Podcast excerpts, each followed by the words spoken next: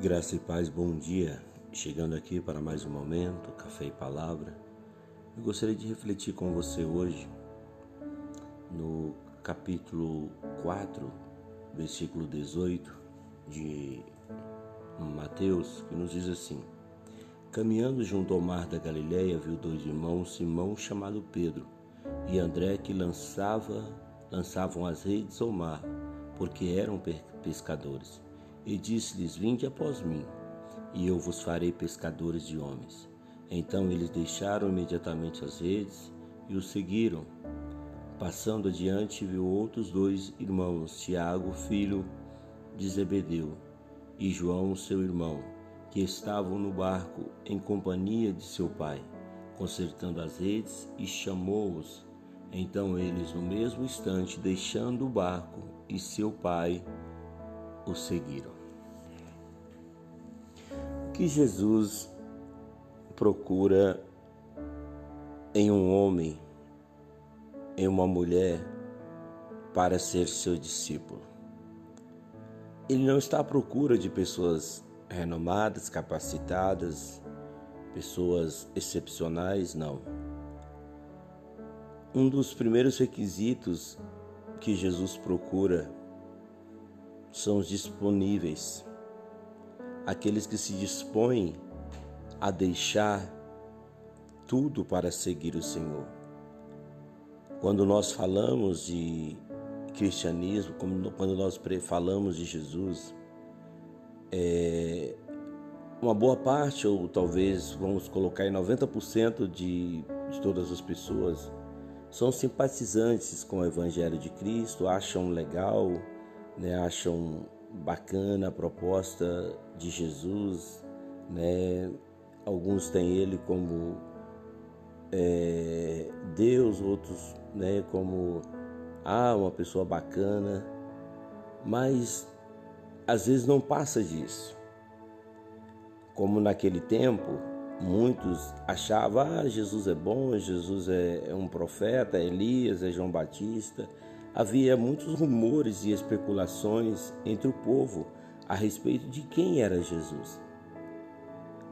Mas Jesus ele vai perguntar aos seus discípulos, lá em Mateus 16, e vós, quem dizeis que, que, é, que eu sou?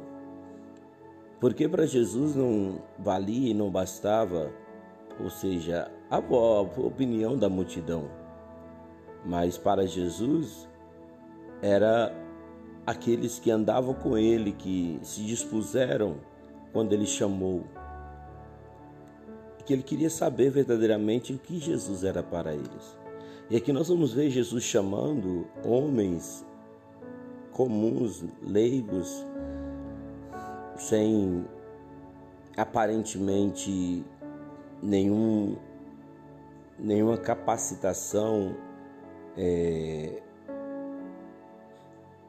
que os colocava como ali ápice, né, a, a exercer, a ser discípulo de Jesus, aptos para exercer o, o chamado, não. Eram apenas homens simples como eu, talvez como você, mas que estavam disponíveis para dizer: Eis-me aqui, Senhor, pode contar comigo, eu estou disposto a deixar tudo. Porque para Deus não basta, irmãos, ser simpatizante, ou seja, eu me simpatizo com o Evangelho, é bacana, não. Jesus quer saber se você está disposto a segui-lo, porque a proposta de Jesus para aqueles homens foram então disse: Vinde após mim, e eu vos farei pescadores de homens.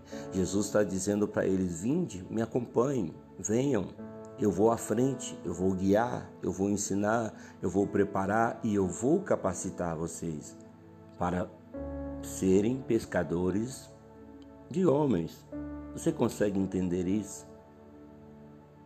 O mesmo Jesus, ele está chamando homens, mulheres, crianças, jovens, senhores, senhoras, anciãos, a vir ah, Jesus, mas eu estou muito velho. Jesus não olha a idade. Ah, Jesus, mas a minha condição é, financeira não, não, não é boa, Jesus não olha posição social. Jesus está tá, tá perguntando para você: você quer seguir-me? Você quer vir após mim? Irmãos, hoje nós vemos a dificuldade das pessoas em relação a deixar tudo para seguir Jesus. Quando eu falo deixar tudo, estou falando da nossa vontade, do nosso, da nossa zona de conforto, né? deixar a nossa zona de acomodismo e vir seguir Jesus. Porque a proposta do Senhor para aqueles homens era: Vem e eu vos farei pescadores de homens. O mesmo Ele quer fazer comigo, Ele quer fazer com você. Né? Há 30 anos atrás eu, eu recebi o chamado e aceitei Jesus. Né? Estou seguindo após Ele e a cada dia aprendendo mais com o Senhor. Porém, a, a caminhada, ela, o aprendizado, ele não chegou ao seu ápice.